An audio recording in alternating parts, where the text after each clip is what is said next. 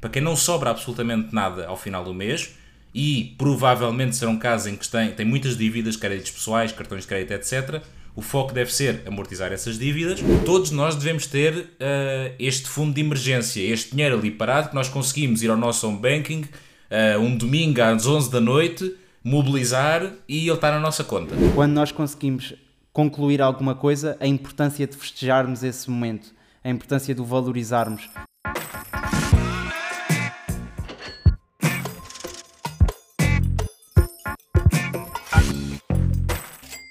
Olá pessoal, sejam muito bem-vindos a mais um episódio de Capital Talks. O meu nome é Sancho Sampaio. E o meu é Sérgio Rodrigues. E hoje, no oitavo episódio, vamos falar um pouco sobre o Fundo de Emergência. No episódio passado, já ouviste falar mais a fundo sobre o orçamento pessoal e como é que o podemos implementar. Mas o que é que acontece se ele falhar? E é aqui que entra o famoso Fundo de Emergência. Mas antes de mais, Sérgio, queres-nos explicar o que é que é isto do Fundo de Emergência e qual é que é a sua importância? Bem, o fundo de emergência, tal como o nome indica, é precisamente para é, termos dinheiro acumulado para fazer face a emergências, fazer face a imprevistos.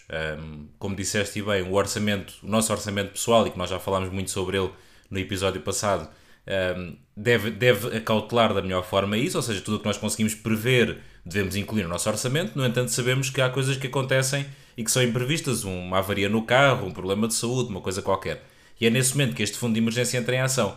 O fundo de emergência não é mais do que isto, é o, é o famoso pé de meia, é o tradicional pé de meia em que nós acumulamos dinheiro para, na, na eventualidade de uma dessas coisas uh, fora do nosso controle acontecer, nós não termos um problema, não termos que recorrer a créditos pessoais, a cartões de crédito ou outra coisa qualquer, temos ali o dinheiro disponível para podermos fazer face a este imprevisto e, e, e sem baralhar ali muitas nossas contas, digamos assim. Por isso, de uma forma geral, é isto. Porquê é que é importante? Porque estas coisas que nós chamamos imprevis, eh, imprevisíveis, desculpa, um, elas na verdade elas vão acontecer. Todos nós vamos ter problemas no carro algum dia na vida, todos nós vamos ter um problema de saúde. Só não sabemos é quando. O que é imprevisível é só o quando, não é necessariamente o acontecimento.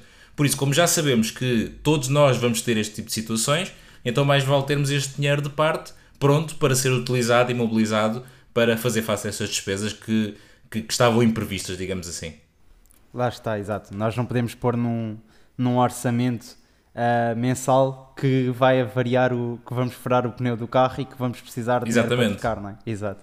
Exatamente. Okay. E, não, e não sei se aqui foi um, um gap geracional ou se sou eu que não conheci essa expressão de pé de meia. Mas, yeah.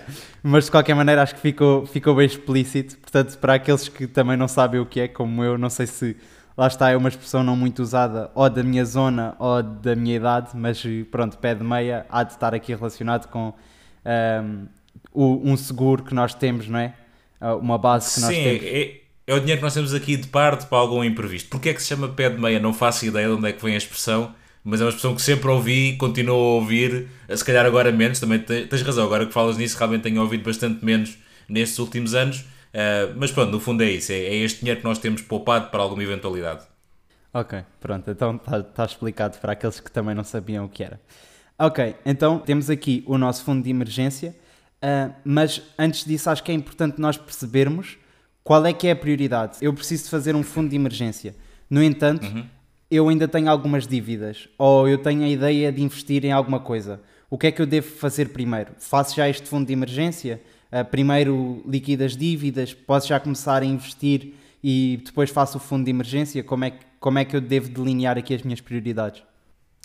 Bem, isto está, como em tudo, não é? Há aqui várias abordagens e várias formas diferentes de ver isto, há várias ideias. Um, no entanto, há aqui uma coisa que é comum a todas elas. Se estamos a começar, o investir não será seguramente o primeiro passo. Pronto, esse, esse retiramos logo de parte, porque o investir uh, implica aqui algum conhecimento, implica até alguma disponibilidade de capital, uh, implica uma série de coisas, por isso, para quem está a começar, o investir, por muito apetecível que seja, porque é muito mais uh, interessante do que estarmos a falar de fundos de emergência, não sei o quê, uh, para quem está a começar, o investir não deve ser o foco.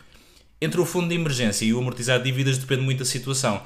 se a pessoa, por exemplo, não lhe sobra absolutamente dinheiro nenhum ao final do mês, isto vai, vai no fundo buscar a questão do orçamento que nós falámos no episódio passado. Se a pessoa faz o seu orçamento e não lhe sobra absolutamente nada e tem lá uma série de linhas relacionadas com créditos, então deve focar-se aí primeiro, porque não não, se não tem dinheiro disponível no final, então não consegue construir um fundo de emergência porque não sobra absolutamente nada.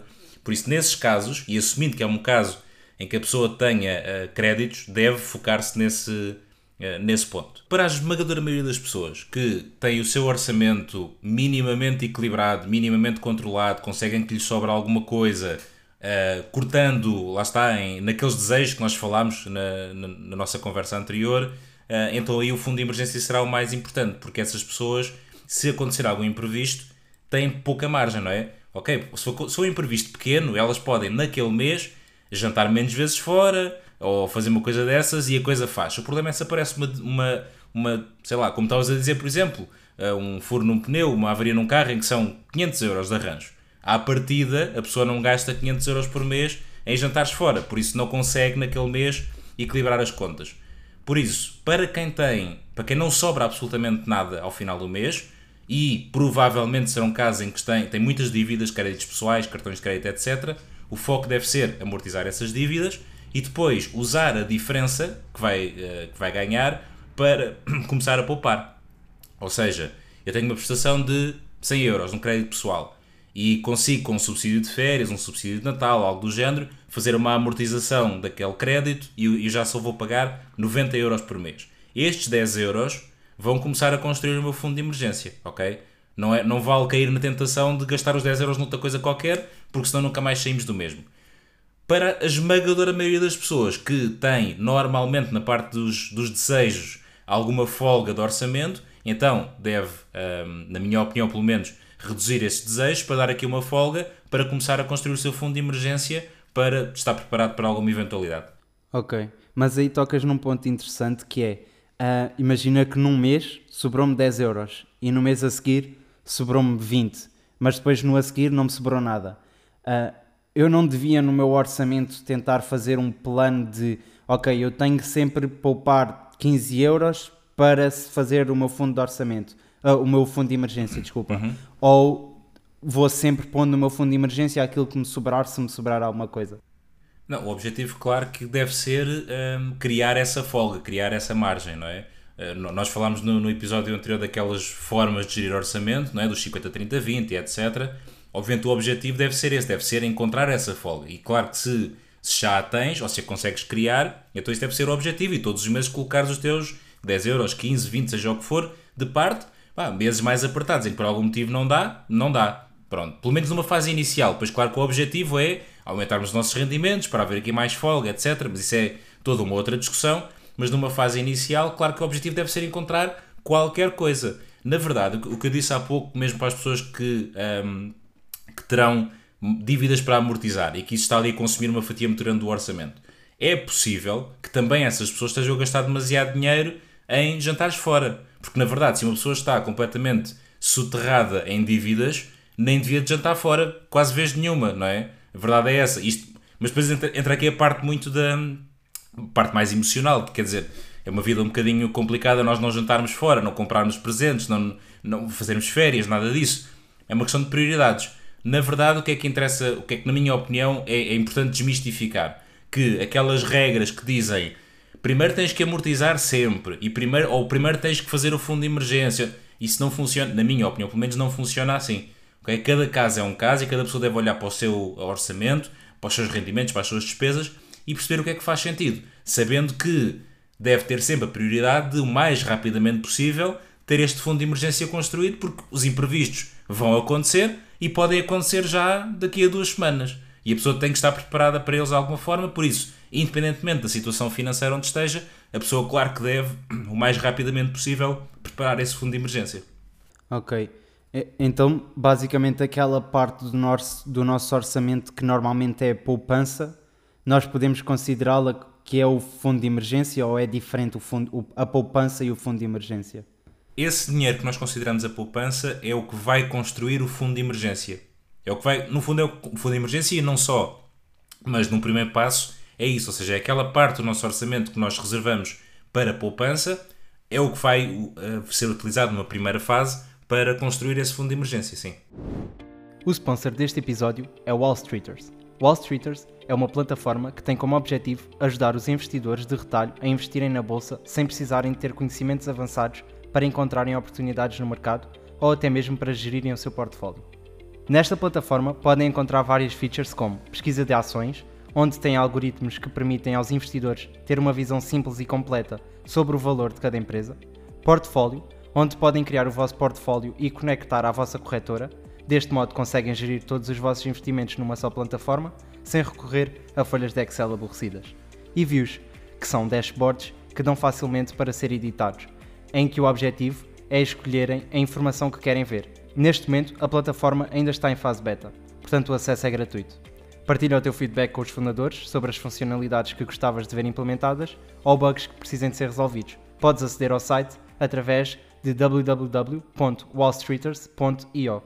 Ok, ok. E então começámos a poupar e já conseguimos aqui algum dinheiro. Quando é que eu sei que tenho o meu fundo de emergência finalizado e posso começar, por exemplo, a investir ou a fazer outras coisas com esse dinheiro que me sobra. Eu já ouvi falar de, de várias vertentes do, dos três meses, tem que ser três meses daquilo que nós gastamos, já ouvi seis meses, já ouvi ser o dobro do que nós gastamos por mês durante seis meses, ou seja, termos um fundo de emergência para um ano. Eu não sei se isto é um bocado a nível de adaptar ao estilo de vida de cada um ou se há mesmo uma regra, mas na, na verdade já ouvi tantas que acaba por ser um bocado confuso quando é que eu tenho o meu fundo de emergência finalizado. Certo. A questão dos 6 meses ou dos 12 meses são, eh, são as regras mais conhecidas, digamos assim, e é o que quase toda a gente diz, é que deves ter entre 6 e 12, porque depois depende, há pessoas que estão mais confortáveis com 12, há pessoas que só precisam de 6, mas pronto, a regra diz isso. Na minha opinião, isso é uma regra muito, eh, muito fraca, vamos usar assim a expressão, porque esta regra dos 6 a 12 meses foi importada dos Estados Unidos, porque quer queremos, quer não, toda a literatura relacionada com finanças pessoais veio dos Estados Unidos. Obviamente agora, lá está, estamos aqui nós a fazer um trabalho em português e em Portugal, mas tudo isto é importado dos Estados Unidos. E esta ideia dos 6 a 12 meses é uma delas, que vem dos Estados Unidos. O que é que é importante nós percebermos? A realidade social nos Estados Unidos é muito diferente daquela que é em Portugal, com todos os defeitos que o sistema social português tem, atenção. Mas ainda assim é muito mais uh, protetor das pessoas do que o sistema americano.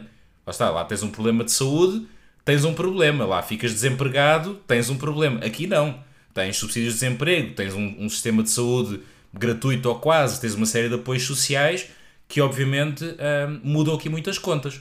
Por isso, na minha opinião, ter uh, pá, 6 ou 12 meses de, de, de, ordenados ou de despesas parados, e nós vamos falar um bocadinho sobre isso, no tipo de produtos que podemos estar aqui a falar para o fundo de emergência, uh, na minha opinião, não faz muito sentido. Vamos imaginar, eu tenho mil euros de ordenado e então quero ter seis ordenados, não é? 6 mil euros aqui parados num fundo de emergência.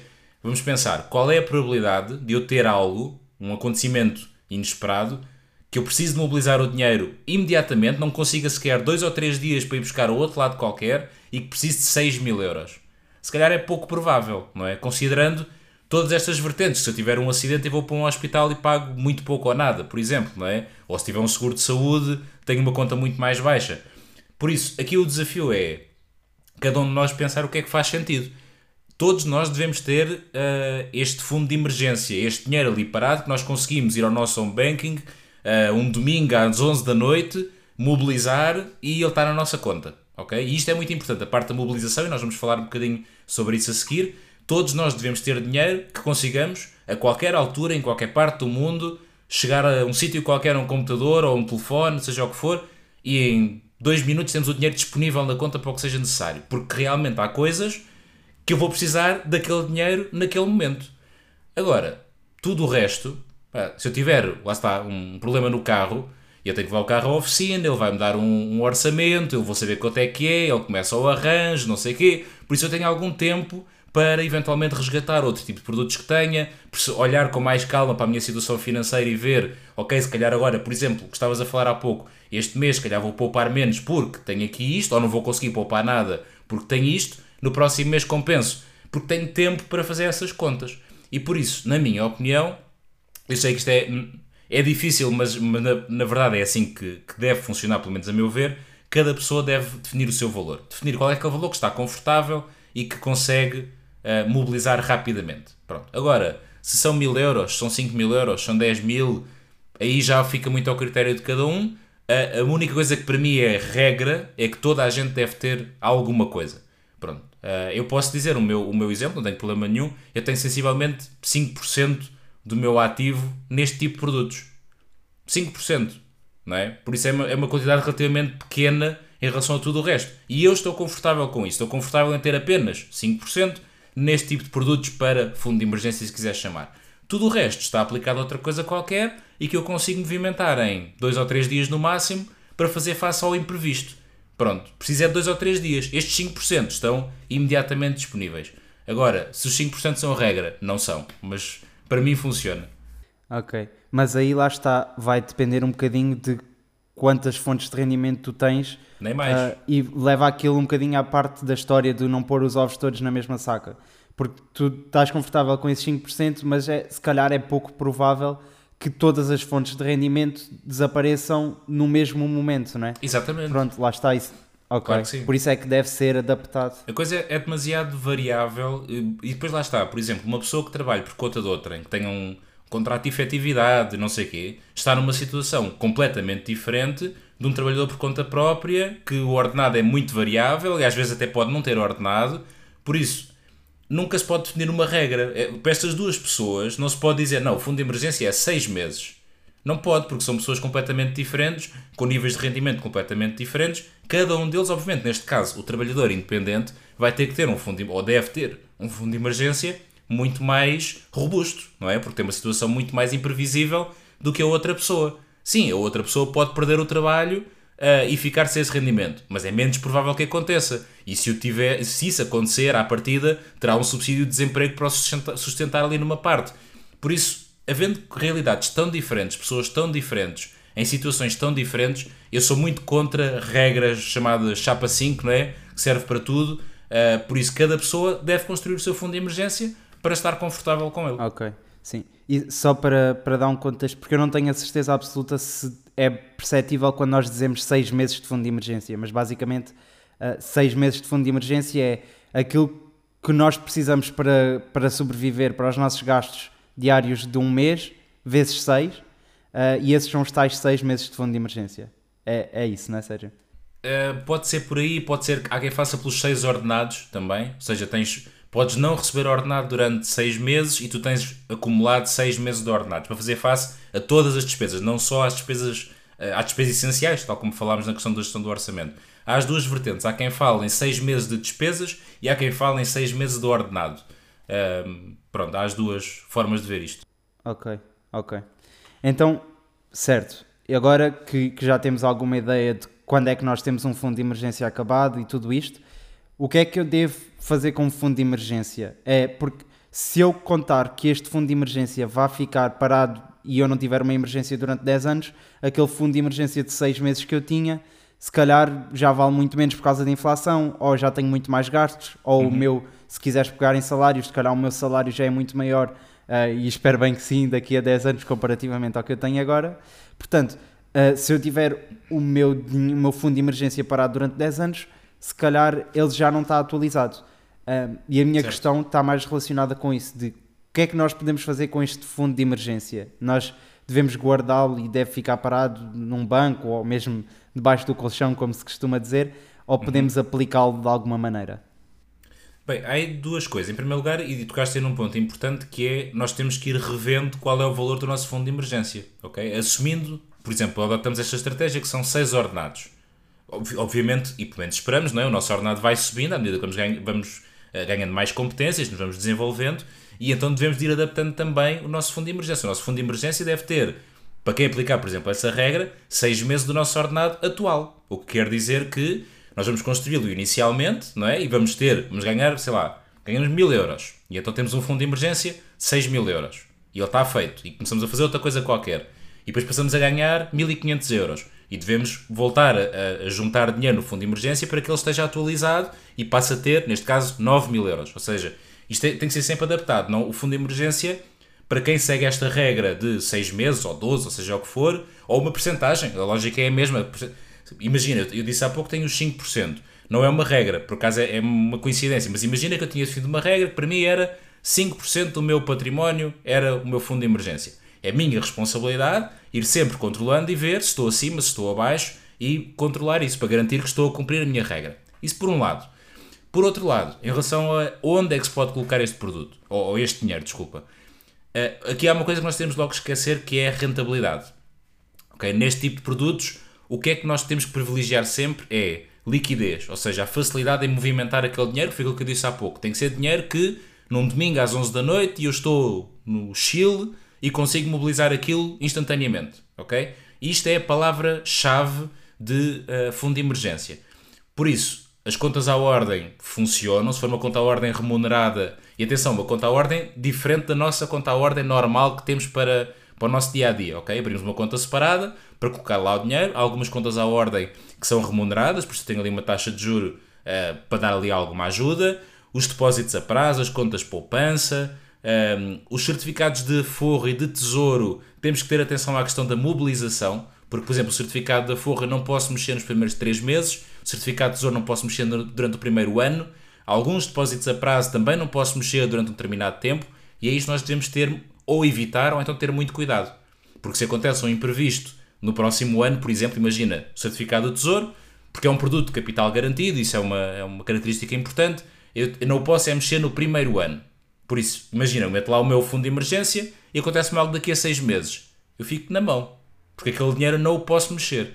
Por isso, é preciso ter muito cuidado e daí eu dizer que a palavra-chave para fundo de emergência é liquidez, capacidade de mobilização. Nós conseguirmos a partir do dia a seguir, porque imagina que o imprevisto acontece no dia a seguir, não é? Tenho uma inundação em casa, no dia imediatamente a seguir a constituir o meu fundo de emergência.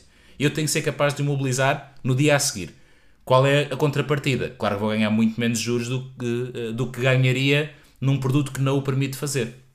Porque o que é que acontece? O banco, o banco, ou no caso dos certificados, funciona exatamente da mesma forma. O banco, ao cativar o dinheiro e ao não permitir que eu movimento durante algum tempo, vai-me dar uma taxa de juros superior. Eu corro é o risco de precisar de dinheiro e não conseguir movimentar. Pronto. Na minha opinião, eu prefiro fugir desses produtos, pelo menos para, para, para fundo de emergência. Podem ser produtos interessantes, como poupança, de uma forma geral, uma poupança mais a longo prazo, tudo bem. Para fundo de emergência, eu prefiro fugir desses produtos por causa destas restrições. Na minha opinião, tem que ser algo que consiga mobilizar imediatamente e, em termos de taxa de juro, é o melhor possível, sabendo que vai ser sempre muito baixo. E aquilo que tu disseste faz todo o sentido. Eu, se colocar 10 mil euros hoje, à pala da inflação, e este ano está a bater todos os recordes em termos de inflação, um, os 10 mil euros hoje valem muito mais do que vão valer daqui a 2 ou 3 anos ok? Um, e daí a importância de irmos adaptando o valor do nosso fundo de emergência. Mas na verdade o que nós queremos é tranquilidade, é queremos saber que temos aquele dinheiro ali, está garantido, não é sujeito a volatilidades do mercado acionista, por exemplo. Uh, mercado, o fundo de emergência não se faz em ações, não se faz em fundos de investimento, não se faz em imobiliário. O fundo de emergência faz num produto de capital garantido, que sim, desvaloriza pela inflação, é verdade, mas pelo menos não desaparece e que seja mobilizável. E dentro disto, destas duas regras, que tenha a melhor taxa de juro possível, sabendo que vai ser sempre baixa. Yeah. Ok, então aqui em formato de conclusão, que ferramentas uh, é que tu achas que nós podemos analisar para aplicar o nosso dinheiro, ou assim as mais uh, comuns? Eu, eu, diria que a primeira opção é ver o, o, o, próprio banco, ou seja, o próprio banco onde temos conta, perceber que ferramentas, contas de poupança, depósitos a prazo, contas remuneradas, é que existe. Um, e, e ver se há alguma coisa que faça sentido ou não. Se não, é ir ao Google e escrever e ver os, os sites dos outros bancos uh, e ver o que é que lá tem. Pronto. Um, e será sempre por algo por aí. Dinheiro debaixo do colchão, como estavas a dizer, claramente não. Uh, nem que seja metido num cofre, porque aí é dinheiro que está ali, esse está mesmo a zero. Um, uma taxa de juros de um depósito a prazo, sei lá, 0,1 é melhor que zero. Pronto. Vamos tentar encontrar o melhor possível. Ok, ok. Então acho que podemos concluir por aqui. Um, e obrigado, Sérgio. Agora, relativamente às nossas rúbricas, e a primeira sendo a pergunta da comunidade, uh, esta pergunta é: O que é que eu devo fazer com o meu primeiro salário?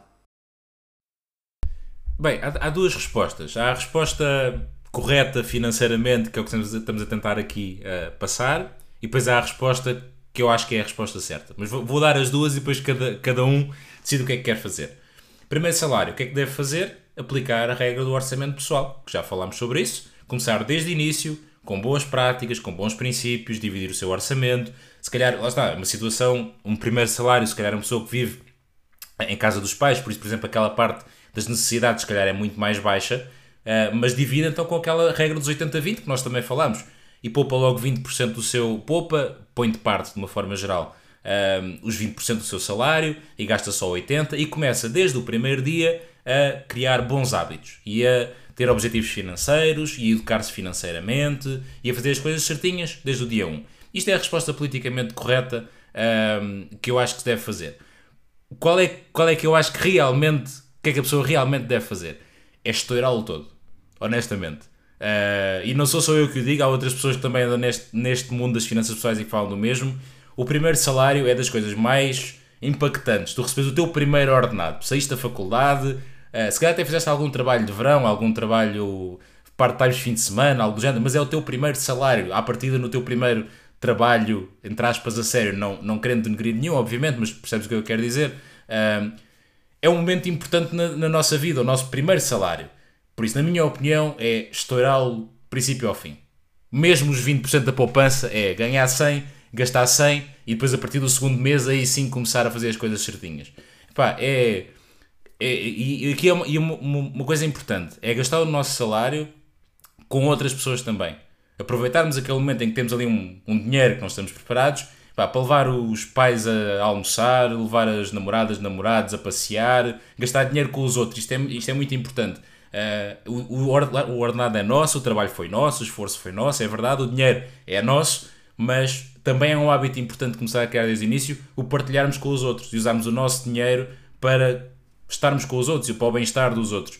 Por isso, aproveitar este momento também para, no fundo, recompensar, se quiseres pôr as coisas desta forma, as pessoas que acompanharam naquela jornada que levou até aquele momento. Pronto, e a partir do segundo, ano, do segundo mês, desculpa, então aí sim, o orçamento, todo direitinho, com os 20% poupado e não sei o quê, primeiro, pá, aproveita-se. Ok. Um, sim, e até por estás a tocar em um ponto que é, nós trabalhamos, o ordenado é nosso, Uh, e preocupar-nos com o bem-estar das outras pessoas não significa obrigatoriamente que não estamos nós também a aproveitar esse momento, não é? Claro que uh, sim. Gastar um, gastar um almoço, o, o, dinheiro num almoço com os pais também pode ser um prazer para nós, claramente. Um, ok, e outra coisa interessante aí, e, e, como eu não estava à espera desta, desta tua okay. resposta, uh, mas fez-me lembrar um ponto muito interessante que eu já não me lembro onde é que eu li, se eu vi num podcast um, mas tem essa ideia de importância que foi um debate, acho, acho que até foi num podcast, que era o debate da importância de festejar. Ou seja, quando nós conseguimos concluir certo. alguma coisa, a importância de festejarmos esse momento, a importância de o valorizarmos, porque é às mais. vezes acontece e, e é um ciclo vicioso difícil depois de quebrar, que é, ok, fiz isto, acabei, qual é a próxima coisa? Bora, e agora? O que é que eu vou fazer? Não sei o quê. E acabamos por não ter aquele momento de prazer de, uh, ok, acabámos isto, festejar este ponto, depois já passamos para o próximo para meio que agradecer-nos ou uh, recompensar-nos pelo esforço que estamos a fazer. Então, é efetivamente até uma, é uma visão interessante de, de como é que podemos fazer isto com, com o nosso primeiro salário.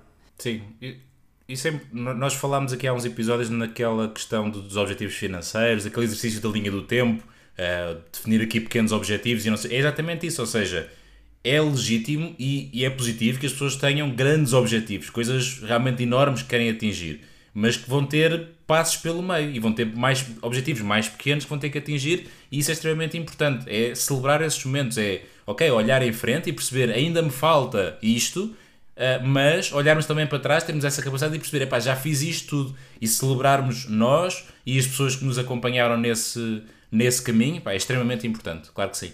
Ok. Então, agora relativamente à nossa segunda rúbrica da notícia da semana, o que é que, sobre o que é que vamos uhum. falar hoje? Então, a notícia da semana uh, foi uma notícia que saiu aqui na, na Daily do meu capital que fala do agravamento do déficit externo europeu, uh, que parece que não tem nada a ver aqui com o fundo de emergência, mas tem muito a ver. Porque no fundo o artigo fala de todas as condições, o que é que está a acontecer na economia europeia, bem, mundial de uma forma geral, mas europeia aqui em particular, uh, e fala-se das eh, exportações e importações, dos custos da matéria-prima, da inflação, nós também falámos aqui um bocadinho, da desvalorização do euro em relação ao dólar, e fala-se tudo isto uh, que está a acontecer e que, pelo menos até, até vermos, Pá, não tem aqui grandes sinais de abrandar. Uh, uh, uh, o aumento das taxas de juros da Euribor também estava a esquecer, isso é um fator extremamente importante. E para já não há aqui grande fim à vista para, para tudo isto. por isso, o que é que vai acontecer? As coisas vão continuar a aumentar de preço, as coisas, os nossos custos vão continuar a aumentar e daí reforçar a ideia de, de, da importância do fundo de emergência. Porque se acontece por dois motivos. Primeiro, para, para conseguirmos fazer face a este aumento de custos, não é? Porque um, lá está, por exemplo, imagina os seguros são uma, o seguro do carro, o seguro da casa, seja o que for, é um custo que é previsível, sei quando é que eu vou pagar, mas tendencialmente estará mais caro. Pode haver uma altura em que o meu ordenado e o meu orçamento não é suficiente, e aí eu tenho o meu fundo de emergência para ir lá buscar a diferença. Ou então, se eu tiver um imprevisto qualquer, esse imprevisto pode ser mais caro do que aquilo que era, e daí a importância de ter o meu fundo de emergência.